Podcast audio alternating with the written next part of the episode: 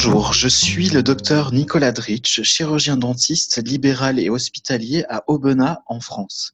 Je soigne depuis 2006 des patients en situation de handicap et de dépendance. C'est dans ce cadre que je suis convié en février dernier à une réunion organisée par l'Agence régionale de santé Auvergne-Rhône-Alpes afin de réfléchir à la réalisation de programmes de soins bucco-dentaires des résidents d'EHPAD. En effet, c'est une problématique réelle, car la France a fait le choix depuis des décennies de centrer sa politique sur la maladie, les soins, et non pas sur la santé. Euh, si bien que les pathologies bucco-dentaires, pour la plupart chroniques, s'aggravent considérablement avec l'âge. Durant la réunion, le directeur de l'EHPAD des Charnivets à Saint-Privat parle de l'importance d'avoir une approche systémique afin d'appréhender au mieux ces problèmes déjà initié à cette démarche depuis des années, c'est tout naturellement que nous nous rapprochons afin de collaborer. L'exercice intégrateur aujourd'hui en est l'embryon. Mais tout d'abord, euh, est-ce que l'approche systémique est vraiment intéressante dans cette situation? Résolument oui, car nous sommes face à un problème complexe. La santé bucco-dentaire dépend de plusieurs facteurs, qu'ils soient médicaux, diététiques, psychologiques, etc. Les problèmes auxquels nous devons faire face sont au moins autant d'ordre relationnel que technique ou pharmacologique. Les conduites à tenir ne pourront être définies par un seul expert, mais se trouveront à la croisée de plusieurs disciplines. Et enfin, les solutions seront moins importantes que la capacité d'adaptation des acteurs à les faire évoluer selon les patients et les résultats obtenus. En ce qui concerne la structure même euh, de, l'EHPAD Le Charnivet, euh, il y a une capacité d'adaptation de 74 places pour l'EHPAD et de 14 places en Cantou, c'est-à-dire le service spécialisé pour les personnes extrêmement dépendantes comme les personnes atteintes d'Alzheimer. En ce qui concerne les besoins, les demandes et l'offre, D'abord, selon une étude des pouvoirs publics récente, 50% euh, des résidents en EHPAD ont des problèmes bucco-dentaires. 42% n'ont pas eu de consultation avec un chirurgien dentiste depuis 5 ans. 70% se disent incapables de réaliser des gestes d'hygiène quotidienne. Et enfin, les conséquences sur la santé générale et la qualité de vie sont importantes et avérées. Pour euh, les demandes, j'ai différencié les demandes avérées de la part des pouvoirs publics et de la part de la direction de l'EHPAD et les demandes qui restent à évaluer de la part des résidents et des soignants de la structure. Enfin, pour ce qui concerne l'offre, le territoire de l'Ardèche est sous-doté en chirurgiens dentistes. Comme le système est centré sur les soins, la plupart des praticiens sont débordés et par ailleurs, ils sont peu formés aux, soins spécifiques aux personnes âgées et dépendantes. Enfin, la, la capacité d'accueil du centre hospitalier d'Aubenas est limitée. Nous sommes donc face à une situation insatisfaisante. Afin de mieux comprendre euh, les demandes et les besoins de la structure en elle-même, j'ai réalisé deux euh, questionnaires médicaux. Euh, le premier, un questionnaire général avec les antécédents médicaux et le second avec les antécédents dentaires. On ne va pas le voir en détail aujourd'hui, mais ce sera probablement très important pour fixer le cadre de nos futures actions. Nous allons passer à la modélisation. Et donc, sur le modèle, d'abord, euh, au sein de la communauté donc de, l'EHPAD, euh, nous avons les résidents évidemment au centre, la direction et le personnel soignant interne. En dehors, nous avons les professionnels de santé externes, qu'ils soient libéraux ou hospitaliers, qui sont aussi en partie intégrés à la structure puisqu'il n'est pas impossible qu'ils viennent euh, dans la structure, que ce soit pour euh, former euh, les, personnes ou même, pourquoi pas, pour faire des soins si cela est possible. J'ai rajouté un autre acteur, enfin plusieurs autres acteurs à l'extérieur de la structure de la communauté qui sont les financeurs, les universitaires ou les représentants des professionnels de santé. Euh, nous verrons tout à l'heure en quoi, pour moi, c'est important qu'ils participent à l'action. J'ai défini trois buts de santé. Le premier à court terme qui sera de faire en sorte de supprimer les douleurs et les risques infectieux. Le second à moyen terme, parce qu'un petit peu plus difficile à réaliser, qui consistera à améliorer la fonction, que ce soit la mastication, la phonation, la déglutition, etc. Et enfin, un autre but à long terme, un but de qualité de vie pour améliorer le confort et l'esthétique s'il y a euh, des demandes de la part des, des résidents ou peut-être même de la part de leur famille. En termes de relations et de critères qualité, j'ai d'abord euh, établi un critère euh, de qualité d'approche centrée sur la personne qui, à mon avis, sera fondamental puisque chaque résident est différent, leur niveau euh, de, de dépendance n'est pas du tout le même et, donc il faudra s'adapter à l'altérité de, de chaque personne pour pouvoir avoir une vraie approche systémique. Ensuite, j'ai fait un, une sorte de double feedback qui, qui part des résidents en passant par le personnel soignant interne, puis qui repart euh, en allant vers les professionnels de santé externes, puis qui repart vers les résidents en passant à nouveau vers le personnel soignant interne. Euh, et là, le, critère de qualité et la continuité, à mon avis, ce sera probablement l'un des axes vraiment fondamentaux de la réussite du traitement, puisque sans cette collaboration entre les soignants euh, internes et externes, la continuité euh, sera probablement lésée. Euh, j'ai noté euh, un critère qualité d'efficience et c'est là où, à mon avis, les financeurs, les universitaires et les représentants des professionnels de santé auront euh, un rôle important à jouer afin d'améliorer l'offre de soins, de rendre peut-être plus attractif ce type de soins, mais aussi d'améliorer la formation des professionnels de santé, de faire en sorte que dans la convention, il puisse y avoir une gratification à, travailler dans des conditions qui sont plus difficiles que les conditions normales. Et enfin, la direction aura un rôle de critère de globalité afin de s'assurer que l'ensemble s'intègre bien à la structure. Voilà, j'ai terminé euh, pour cet exercice intégrateur. J'espère que c'était clair et intéressant. Et puis, ben, le meilleur reste à venir, je l'espère. Merci.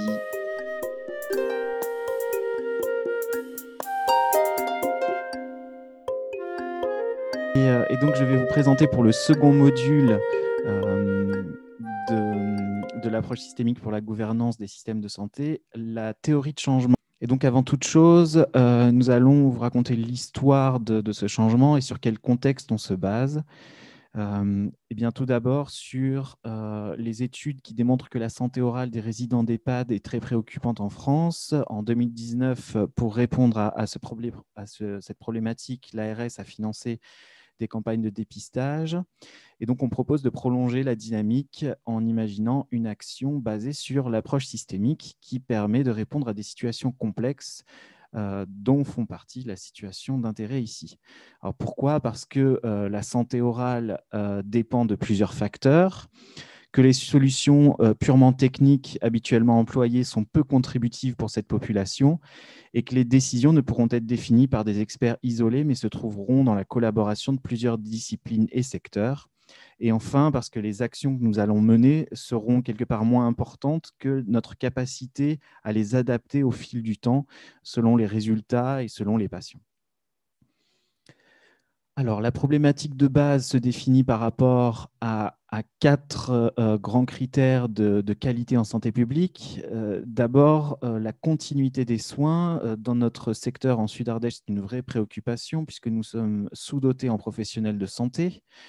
Euh, et l'organisation euh, actuelle favorise peu la collaboration entre les acteurs de santé, alors que c'est un prérequis indispensable pour obtenir des résultats tangibles et pérennes.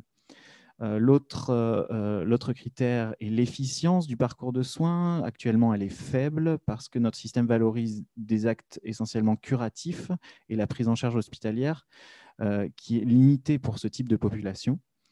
Euh, euh, le troisième critère est l'approche centrée sur la personne qui peut être améliorée puisqu'on prend rarement en compte le contexte de vie des patients. Et enfin, on, a mis en lumière aussi un problème de globalité du fait que les professionnels de santé et paramédicaux sont peu formés à la santé orale dans leur cursus initial. La finalité de, notre action, vers où nous voudrions aller, est bien euh, tendre vers l'objectif de l'OMS de vivre en santé dignement le plus longtemps possible. Et on part du principe que la santé orale fait partie intégrante euh, euh, de cette santé et de cette dignité. Donc concrètement, au sein de, de l'EHPAD, nous aurons besoin d'abord d'une évaluation du contexte de vie des résidents, de leurs besoins, de leur degré d'autonomie et des pratiques professionnelles euh, au sein de l'EHPAD grâce à un audit. Euh, on aura besoin de professionnels proches des résidents euh, avec suffisamment de connaissances pour maintenir au quotidien la santé orale et capables aussi d'interagir avec les spécialistes extérieurs pour orienter les patients selon leurs besoins. voilà. et d'un soutien des pouvoirs publics afin de promouvoir la démarche que nous sommes en train de mettre en place. Alors, quelle est la situation actuelle en termes d'organisation de soins? Eh bien, le système de santé français euh, comporte deux grands secteurs complémentaires, hospitalier et libéral. Pour des tas de raisons systémiques, euh, l'activité libérale devient de moins en moins attractive euh, ces dernières années et du coup, les territoires ruraux et même semi-ruraux maintenant connaissent une désertification de ces professionnels de santé et paramédicaux. Donc, bien entendu, ce sont les personnes fragiles euh, qui en sont euh, les premières victimes. Par ailleurs, le vieillissement de la population euh, met à mal notre modèle biomédical qui est centré sur le curatif, puisque les maladies chroniques dont font partie résolument les affections orales s'aggravent considérablement avec le vieillissement et la sénescence. Et enfin, la formation initiale des chirurgiens dentistes les prépare peu à faire face au contexte euh, du handicap et de la dépendance. Euh, ils ont tendance à être, euh, on, valorise beaucoup plus leurs compétences techniques que leurs compétences relationnelles.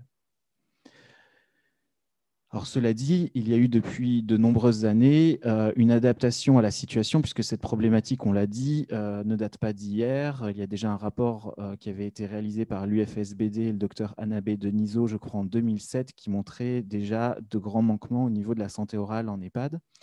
Et donc, plusieurs, plusieurs actions ont déjà été menées au sein des structures. on essaye d'adapter l'alimentation, on, on, essaye de répondre aux problèmes aigus euh, de la pharmacologie, donc euh, des antalgiques ou des antibiotiques. Au niveau des acteurs de proximité, euh, on peut constater depuis peu des regroupements au sein de communautés professionnelles territoriales de santé qui sont des regroupements interprofessionnels qui essayent de répondre justement à, ce type de problématiques. le, réseau santé bucco-dentaire Rhône-Alpes joue un rôle important pour euh, améliorer l'offre de soins sur le territoire et notamment depuis 2006, ils ont créé au sein de l'hôpital d'Aubenas un centre de santé orale. Euh, les associations de promotion de la santé comme SODEV et l'UFSBD euh, proposent notamment de former des référents en santé depuis plusieurs années. les URPS ont financé dernièrement une unité mobile pour pouvoir gérer des territoires complexes en termes d'offres de, soins comme dans le Puy de Dôme. Et enfin, on a une spécialité en médecine bucco-dentaire qui a été créée pour répondre aux besoins de soins spécifiques. Et donc voici le modèle euh, de, notre théorie de changement. Et donc qui présente plusieurs aspects. D'abord, la finalité euh, du modèle, on l'a dit, c'est d'améliorer la qualité de vie en améliorant euh, la santé orale. Euh, nous avons de ce côté-ci les enjeux. Donc, on, a repris les quatre enjeux principaux de, de, continuité en améliorant l'offre de soins, de globalité en améliorant la formation des acteurs, d'efficience euh, en améliorant les conditions, ou plutôt en créant les conditions du maintien en santé, et euh, l'approche santé sur, sur la personne avec la prise en compte de leur contexte. Donc, vous voyez, il y a quatre petits numéros qui répondront tout à l'heure à ici nos objectifs.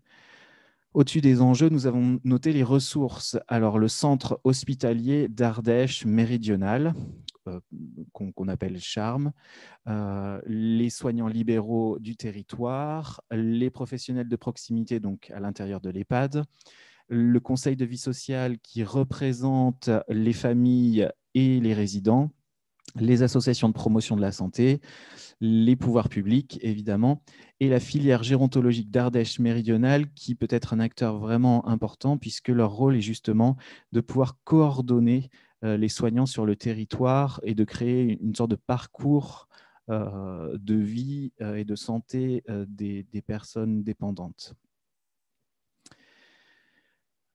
Au niveau des, objectifs à court terme, donc nous avons noté euh, en premier lieu de traiter les affections aiguës qui répondent donc à notre euh, souhait de déficience. Euh, l'autre objectif, évidemment, ça va être de fédérer les libéraux et les professionnels des hôpitaux, enfin de l'hôpital d'Aubenas, pour améliorer l'offre de soins.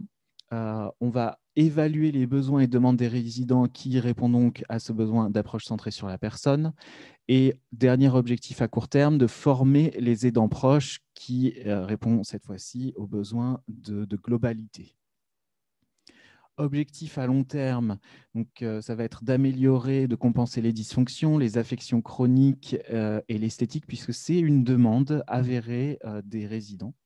De prendre en compte les facteurs de risque pour créer les conditions pour que ça aille mieux, d'améliorer la formation initiale euh, et de, former des référents en santé orale à l'intérieur et entre les structures et d'étendre le dispositif à d'autres EHPAD, euh, aux personnes âgées euh, à domicile et aussi au secteur du handicap.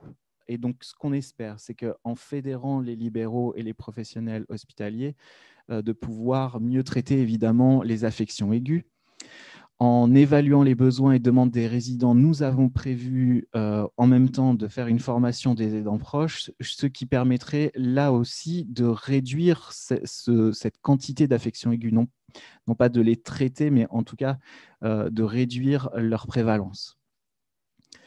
Euh, en ce qui concerne ensuite toujours la formation des aidants proches, on espère que pour ceux qui seront les plus motivés, ça permettra en fait d'aller former dans d'autres structures euh, des, euh, des, professionnels de santé. On émet l'hypothèse que si ce sont des, euh, des professionnels de l'EHPAD qui vont former des collègues à eux, on aura peut-être même un meilleur résultat sur la qualité des, formations et leur impact.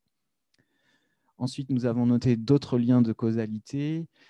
si nous améliorons la formation initiale et que nous avons des références santé orale, on pourra mieux prendre en compte les facteurs de risque et euh, ainsi, euh, du coup, réduire encore une fois euh, la prévalence, prévenir quelque part les affections aiguës. Nous avons noté par ailleurs que la prise en compte des facteurs de risque pouvait améliorer évidemment aussi les affections chroniques, même si ce sera probablement avec un effet retard. Je reviens à l'adaptation des acteurs clés. Donc, nous avons parlé du réseau santé bucco-dentaire Rhône-Alpes qui participe avec le, centre hospitalier d'Ardèche méridionale à l'offre de soins. Euh, L'UFSBD qui euh, joue un rôle aussi pour les référents en santé orale notamment, mais d'autres rôles aussi en prévention. Euh, les, URPS, les URPS qui pourraient nous, aider à financer par exemple une unité mobile puisque le, le département d'Ardèche est très disparate au niveau géographique, et l'ARS qui, pourrait euh, évidemment nous aider grandement pour le financement de l'action globale. Et tout ça euh, participerait à améliorer, le, à tendre plutôt vers notre finalité principale. En ce qui concerne la trajectoire de soins, c'est-à-dire concrètement comment est-ce qu'on va organiser l'action? Donc d'abord, nous allons réaliser, comme on l'a dit, un audit euh, interdisciplinaire, une sorte de cartographie à un temps T0 qui va nous permettre d'évaluer les besoins et les demandes euh, des résidents, mais aussi les facteurs de risque. À partir de là, nous allons avoir trois types euh, de situations, soit les situations complexes au niveau médical, et donc on aura besoin du centre hospitalier en bonne partie et certains libéraux s'ils le peuvent. Pour les situations médicales modérées, on compte sur les libéraux pour pouvoir euh, gérer ces situations-là. Et l'objectif principal, c'est évidemment de passer des situations complexes aux situations modérées. Et donc là, on sera dans le champ du curatif.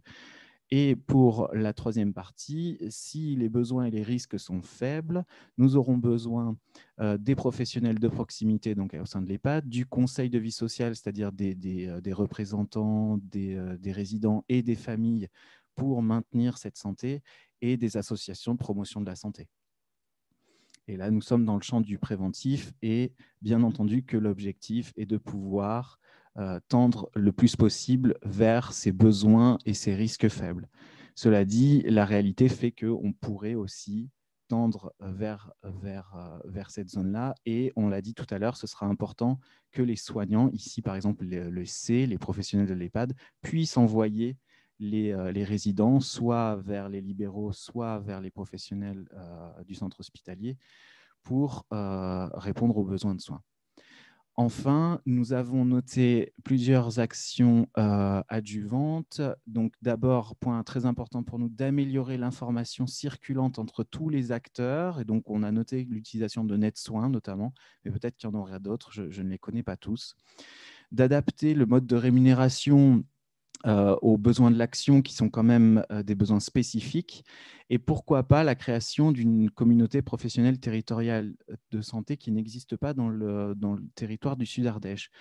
Et toutes ces actions-là euh, nous permettraient de fédérer encore mieux les libéraux notamment et les professionnels hospitaliers dans l'action, puisque le dernier objectif de tout ça est d'évaluer et de publier les résultats euh, à destination notamment euh, du Conseil de vie sociale, des associations de promotion de la santé et des pouvoirs publics, puisque notre objectif à long terme est d'étendre le dispositif sur le territoire euh, et d'améliorer évidemment la formation initiale des professionnels de, santé. Voilà, et tout ça, bien entendu, on l'espère, pourra améliorer la qualité de vie des résidents et au final, cette, euh, qualité de vie, euh, on l'espère aussi, réduira les coûts euh, de l'ensemble, qui nous permettra, ce qui nous permettra probablement, enfin on l'espère en tout cas, d'avoir, de tendre vers une rémunération plus adaptée, moins centrée peut-être sur le curatif un peu plus sur les qualités de prévention et de coordination notamment. Voilà, je vous remercie pour votre attention.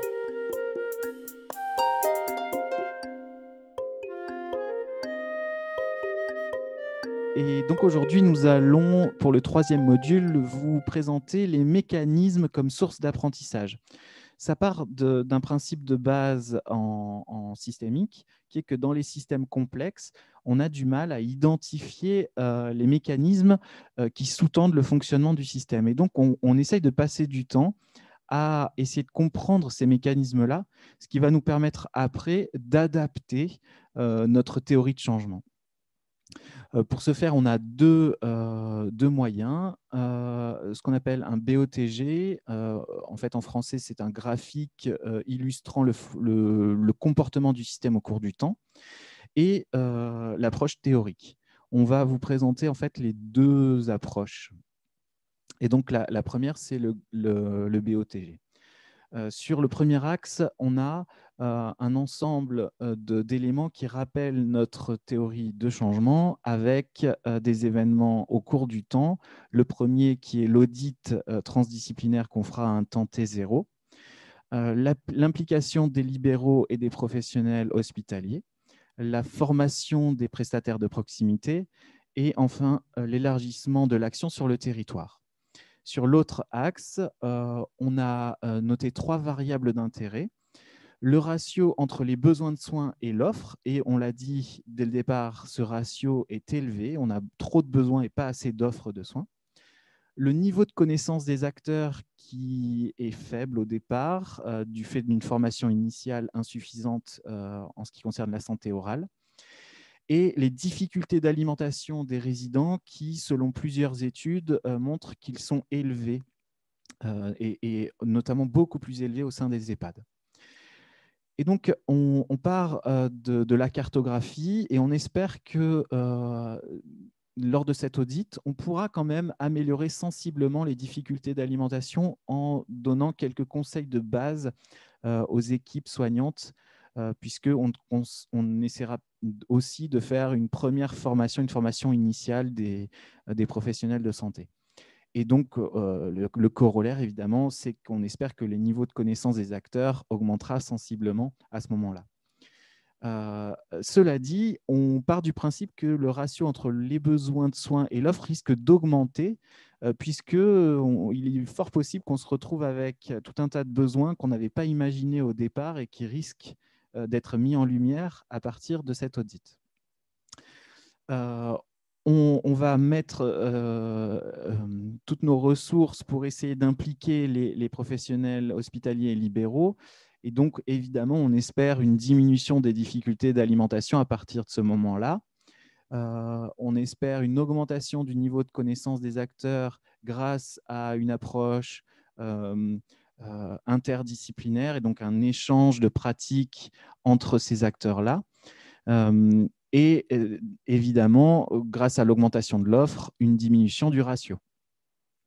À partir du moment où on aura une formation euh, suffisante des prestataires de proximité, euh, on espère que les difficultés d'alimentation vont continuer à baisser substantiellement, que évidemment le niveau de connaissance des acteurs vont augmenter avec quand même probablement un plateau au bout d'un moment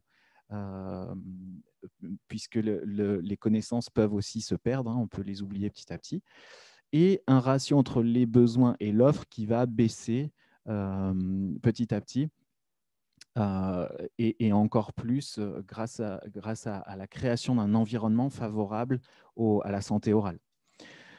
Avec l'élargissement territorial, il n'est pas impossible qu'on se retrouve avec un ratio entre les besoins et l'offre euh, supérieure parce que ça va forcément demander plus de ressources humaines et donc il va falloir les trouver et ce n'est pas si simple. Donc on a pris en compte cette complexité-là.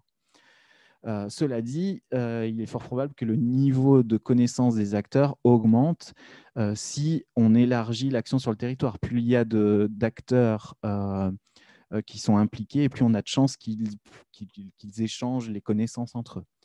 Et donc, ce qu'on espère, bien entendu, au final, c'est que les difficultés d'alimentation baissent encore, puisqu'on on souhaite élargir aussi à d'autres populations qui ont des, difficultés d'alimentation, donc les personnes âgées dépendantes qui sont euh, à domicile ou les, personnes en situation de handicap. Et en fait, en, faisant ce, graphique, j'ai pu euh, me rendre compte qu'on pourrait avoir des résultats euh, bien plus mitigés. Et c'est ce que j'ai euh, ce que j'ai voulu illustrer avec les, les parties rouges. dans le cas où finalement, on aurait une approche encore un peu de l'ancien monde, entre guillemets, uniquement biomédicale cette approche, elle n'est pas à remettre en cause, hein, c'est une approche vraiment intéressante, mais cette approche seule est insuffisante, on l'a expliqué lors des, vidéos précédentes. Et donc, on pourrait se retrouver avec des résultats vraiment mitigés, voire décevants, selon les variables d'intérêt, si on n'arrive pas à élargir cette approche avec le modèle biopsychosocial, si bien que pour le modèle théorique, euh, j'ai recherché des modèles théoriques en santé orale et j'ai trouvé un modèle qui m'a paru vraiment intéressant qui s'appelle le modèle Montréal-Toulouse euh, vers une approche biopsychosociale de la santé orale. Et donc j'ai choisi ce modèle parce qu'il présente plusieurs aspects de la démarche systémique avec un processus dynamique et itératif à partir de trois attributs principaux qui sont la compréhension, la prise de décision et l'intervention. Euh, et ces trois attributs sont applicables sur trois niveaux d'organisation individuels, donc par exemple les résidents de, l'EHPAD, communautaire, donc par exemple euh, l'échange interprofessionnel euh, entre les libéraux, les praticiens hospitaliers, euh, les, prestataires de proximité, les familles, etc. Mais aussi un troisième niveau, un niveau sociétal, c'est-à-dire comment est-ce qu'on arrive à intégrer, enfin, à, créer une relation de confiance avec la gouvernance et donc euh, créer une espèce de cercle vertueux euh, en augmentant la confiance entre les secteurs. Euh, l'autre aspect qui se rapproche de la démarche systémique, c'est évidemment l'application de l'approche santé sur la personne à la santé orale. C'est l'un des fondements du modèle Montréal-Toulouse. Euh, une, valorisation d'une approche relationnelle entre les prestataires de proximité, les aidants proches, les acteurs du monde médico-social, donc avec une approche transdisciplinaire et intersectorielle, et pas uniquement une approche technique ou pharmacologique qui est plus basée sur le, modèle biomédical. Et enfin, euh, ce qui est intéressant avec ce modèle, c'est qu'il apporte euh, un cadre opérationnel bien défini avec une liste de questions en fait, qui nous permet de, donner aux soignants un vocabulaire et une base commune de travail. En fait, à partir de, ce questionnaire, on, arrivera à, utiliser quelque part le même langage entre, entre les, acteurs de, de l'action, enfin les acteurs du, processus. et donc voilà simplement le, le, schéma qui essaye d'expliquer comment, comment fonctionne le système, avec, comme on l'a dit, un niveau individuel, avec la compréhension, la prise de décision et l'intervention, un niveau communautaire de même, et un niveau sociétal. je ne vais pas être exhaustif, mais voilà, vous, vous, vous pouvez voir comment, comment fonctionne ce, ce modèle et j'ai laissé ici le lien vers l'article pour, pour en savoir plus.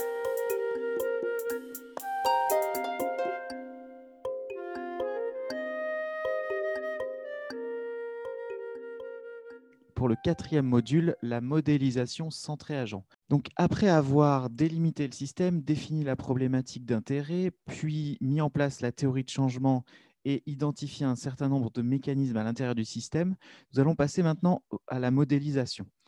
Euh, la modélisation centrée agent euh, présente plusieurs intérêts. Le, premier intérêt euh, va être de mettre en lumière la place, les fonctions et les interactions des acteurs du système à partir de leurs caractéristiques et compétences afin d'identifier et mieux comprendre les mécanismes en jeu, mieux piloter la trajectoire de soins et adapter au fil du temps la théorie de changement selon les actions des agents et les résultats obtenus. Alors, pour ce faire, on, utilise un diagramme de classe. C'est-à-dire qu'il y a plusieurs classes à l'intérieur de la modélisation et chaque classe présente ce qu'on appelle des attributs. Donc nous avons d'abord euh, pris comme classe les résidents, puisque c'est euh, ceux qui nous intéressent en particulier.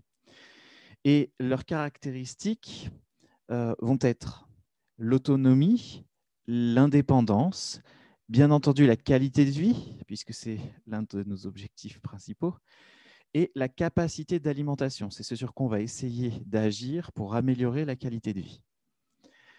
Pour les libéraux et hospitaliers, les, donc les professionnels de santé, nous utilisons le modèle théorique Montréal-Toulouse euh, parmi les attributs. Donc tout d'abord la compréhension de, des, besoins, des demandes et du contexte euh, du, système. Euh, la prise de décision par rapport à, l'ensemble euh, de ces éléments récupérés et bien entendu l'intervention. Nous avons ajouté les compétences techniques, relationnelles, éducatives et la réflexivité, c'est-à-dire la capacité à s'adapter selon l'évolution de, la situation vous pouvez voir qu'en réalité, il y a un lien évident entre euh, les caractéristiques euh, que nous avons notées ici qui correspondent à la théorie NPT euh, et le modèle Montréal-Toulouse, à savoir que finalement, on pourrait dire que la compréhension et la prise de décision se rapportent à l'autonomie, à la capacité de prendre des décisions et d'évaluer son environnement, et l'intervention, c'est-à-dire l'action, correspond finalement à à l'indépendance, la capacité d'agir dans son environnement. En ce qui concerne les professionnels de l'EHPAD, nous reprenons cette notion d'autonomie qui est importante puisque l'objectif est qu'ils puissent prendre des décisions au mieux pour la santé des résidents. Leurs compétences techniques, relationnelles et éducatives, donc les mêmes, enfin en tout cas euh, proches des libéraux et hospitaliers. La proximité avec les résidents, on, a besoin qu'ils soient euh, des guides du parcours de vie des résidents et qu'ils puissent jouer un rôle de veille sanitaire. En ce qui concerne les pouvoirs publics, euh, parmi leurs attributs, nous avons noté le soutien financier, l'évaluation et la qualité des actions menées, la diffusion en conséquence sur le territoire de ces résultats et, si possible, une évolution de la législation. Donc en fait, chaque classe, on le sait, au sein d'un système complexe, vont interagir. Et donc nous avons essayé de mettre en lumière les premières interactions. Donc bien entendu, on attend de cette classe-là qu'elle interagisse sur les résidents euh, pour améliorer leur capacité d'alimentation et par là même leur qualité de vie et qu'ils puissent évaluer les degrés d'autonomie et d'indépendance. On attend aussi des libéraux et hospitaliers, à partir du modèle Montréal-Toulouse, qu'ils puissent jouer un rôle sur les professionnels de l'EHPAD, notamment en améliorant leurs compétences techniques, relationnelles, éducatives, l'autonomie, euh, etc.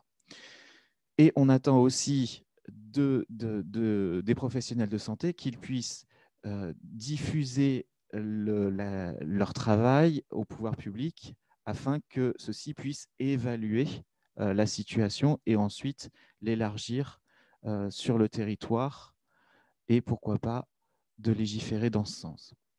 En ce qui concerne les professionnels de l'EHPAD, on attend d'eux qu'ils puissent être, comme on l'a dit, le plus proche possible des résidents et donc de jouer un rôle sur leur qualité de vie, d'interagir avec les libéraux et hospitaliers lorsque c'est nécessaire pour pouvoir prendre des décisions sur euh, la pertinence d'une intervention médicale euh, auprès des résidents et d'interagir bien entendu avec les pouvoirs publics euh, en tant que veille sanitaire, comme on l'a dit tout à l'heure.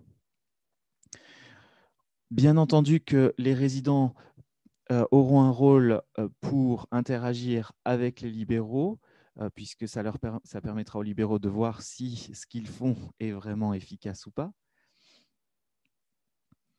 Euh, de même, au niveau des professionnels de l'EHPAD, on l'a dit lors de la euh, théorie de changement, à savoir que si leur qualité de vie augmente, ça permettra aux professionnels de l'EHPAD d'améliorer aussi euh, leurs compétences techniques, relationnelles, éducatives, etc.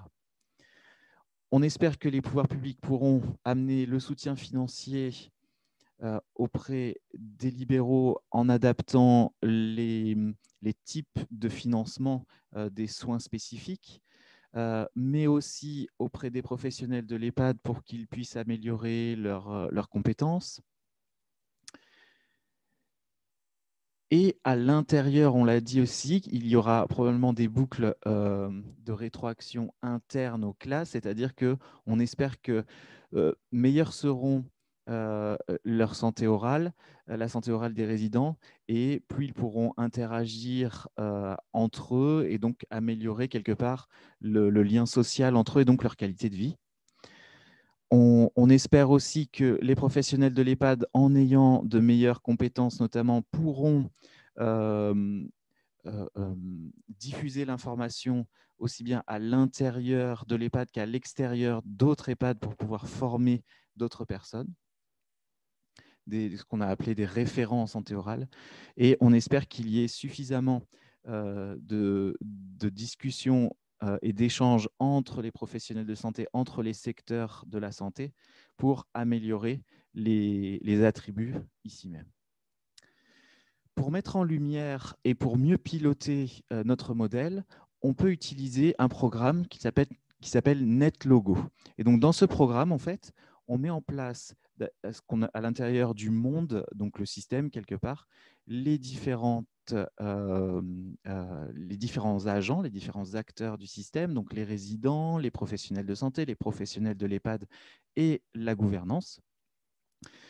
On, prend des variables, des attributs qui nous semblent euh, pertinents pour le pilotage du système et donc des mécanismes en jeu à l'intérieur du système, et on va euh, mettre en place des, valeurs qui vont nous aider à imaginer ce qu'il se passerait si, par exemple, on augmentait le niveau de connaissance. On espère qu'il y aura une meilleure adéquation entre l'offre et les besoins, puisqu'on pourrait réduire les besoins de soins en améliorant les connaissances en santé orale. Et nous l'avons vu aussi, on espère pouvoir ainsi améliorer la qualité de vie des résidents.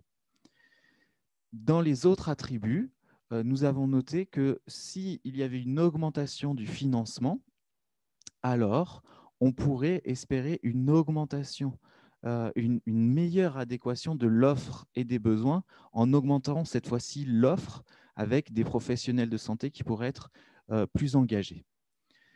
Et nous avons noté donc par ailleurs que ceci permettrait d'augmenter le niveau de connaissance aussi, euh, on l'a objectivé tout à l'heure dans, la page précédente. Et tout ça mènerait on le souhaite fortement, à une meilleure qualité de vie à l'intérieur de l'EHPAD. Ce qui pourrait améliorer la confiance au sein du système. Si la qualité de vie augmente, la confiance au sein du système augmente et donnerait plus de chances de tendre vers un élargement territorial puisque ça pourrait permettre de, diffuser plus facilement l'action que nous avons menée. Merci.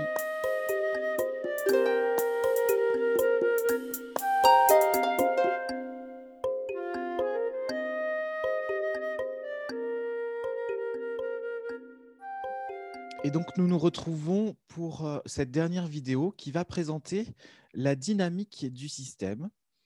Lors de la précédente vidéo, nous avons modélisé le système à partir d'une modélisation centrée agent, c'est-à-dire d'un groupe d'individus avec des attributs, donc des caractéristiques qui nous aident à comprendre les relations entre l'ensemble de ces groupes et d'identifier des mécanismes et quelque part de comprendre les propriétés émergentes du système. Là, nous allons partir en fait d'une population d'intérêt à un niveau plus englobant. Et ce qui nous intéresse, c'est plutôt le changement d'état de cette population en identifiant des flux. Donc ici, bien entendu, notre population d'intérêt, ce sont les résidents d'EHPAD. On parle d'un stock et ce stock va plus ou moins se remplir ou se vider il va être rempli ici par un premier état qui est celui des résidents vivant dans un environnement défavorable à la santé orale. Et ensuite, euh, suite à un parcours de soins, ils vont soit tendre vers une récidive précoce de ces problèmes de santé, soit vers une santé orale satisfaisante. Donc ça, c'est la base de notre système. Pour comprendre, les, rétroactions euh, que nous allons ensuite euh, mettre en, place au niveau du modèle, on utilise un cercle de connexion. Et sur ce cercle, donc, nous avons d'abord des boucles de rétroaction positives, donc qui vont augmenter la valeur de l'effet, ou des boucles de rétroaction négatives. Et j'ai tenté de mettre en lumière trois euh, mécanismes.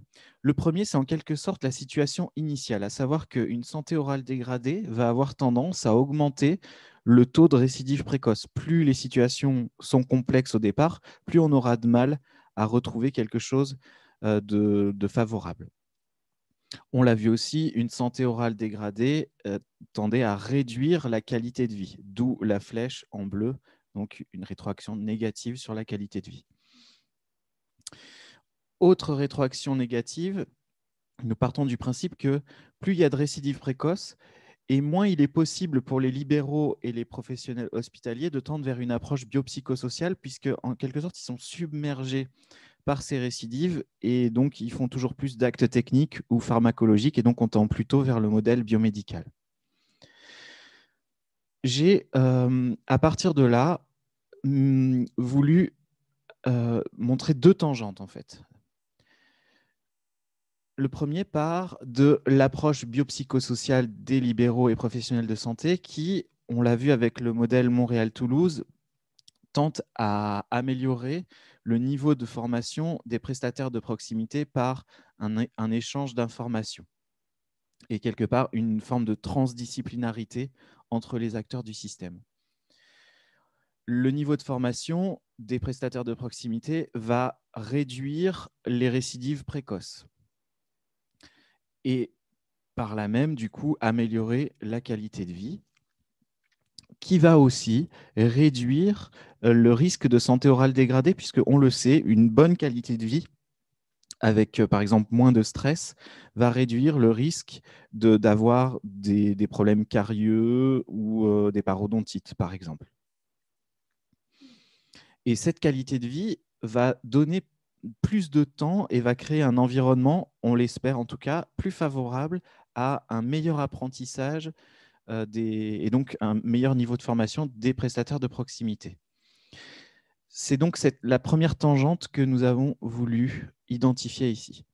La seconde tangente va parler d'un point important qui est celui de la qualité de l'évaluation scientifique de l'action, qui va permettre à la gouvernance de mieux s'impliquer euh, grâce à, des données fiables.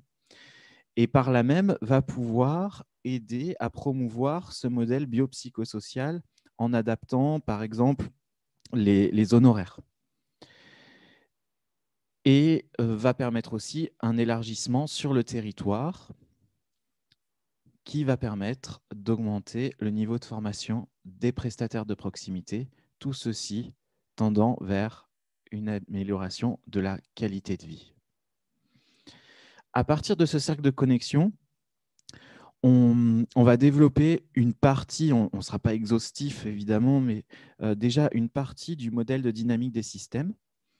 Et donc, euh, euh, cette, première partie consiste à partir de la formation des prestataires de proximité qui va permettre de créer un environnement plus favorable et donc de réduire le flux allant des résidents vivant dans un environnement défavorable vers des résidents présentant une santé orale dégradée.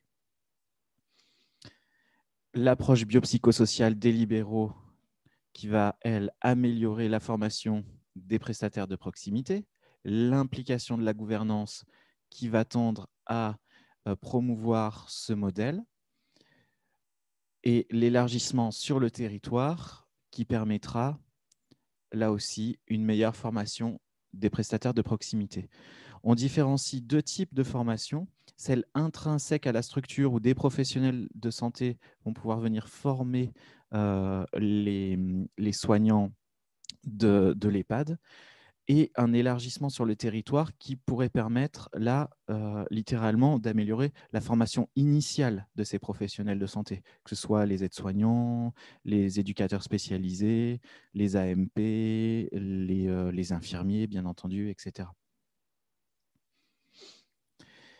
Et nous l'avons vu, la formation des prestataires de proximité permettra d'améliorer la qualité de vie. Et là, c'est une question plutôt, euh, je, me demande dans quelle mesure, euh, si on en reste là, euh, une qualité de vie retrouvée des résidents ne pourrait pas du coup réduire l'implication de la gouvernance qui pourrait se dire, bon, bah, puisque tout va bien, on n'a plus vraiment besoin de financer tout ça. c'est vraiment, je, ne sais pas en fait, dans quelle mesure ça pourrait faire une rétroaction négative mais j'avais besoin de le noter, notamment pour expliquer le, troisième mécanisme euh, tout à l'heure qu'on présentera.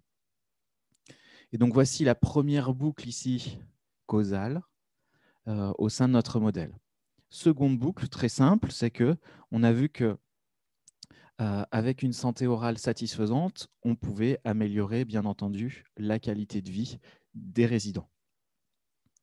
C'est donc notre seconde boucle causale ici. Et enfin, dernier point qui nous semble fondamental euh, et qui rejoint en fait cette euh, rétroaction négative ici, c'est de se dire que euh, le fait d'avoir des résultats ici satisfaisants va permettre d'améliorer la qualité de l'information, aussi bien de l'information circulante entre les acteurs du système. Et dans ce cas, on pourrait réduire ce phénomène ici, puisque peut-être que euh, par exemple, les, euh, les, personnes qui représentent les résidents pourraient euh, donner des informations à la gouvernance pour dire que ça va bien et que c'est important de continuer, mais aussi l'information circulante et donc l'information structurante. Pardon.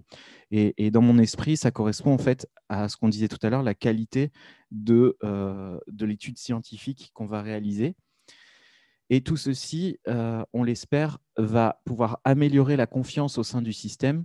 Et il nous semble que il me semble que c'est l'un des points fondamentaux d'améliorer la confiance entre les acteurs du système, qui serait favorisé par cette approche euh, biopsychosociale et donc le modèle euh, Montréal-Toulouse, et qui par là même, du coup, améliorerait l'implication de la gouvernance. Et donc, on pourrait trouver une sorte de tangente là aussi à, ce phénomène qui pourrait arriver. Et j'arrive donc à la dernière boucle causale ici, qui englobe en quelque sorte les deux autres.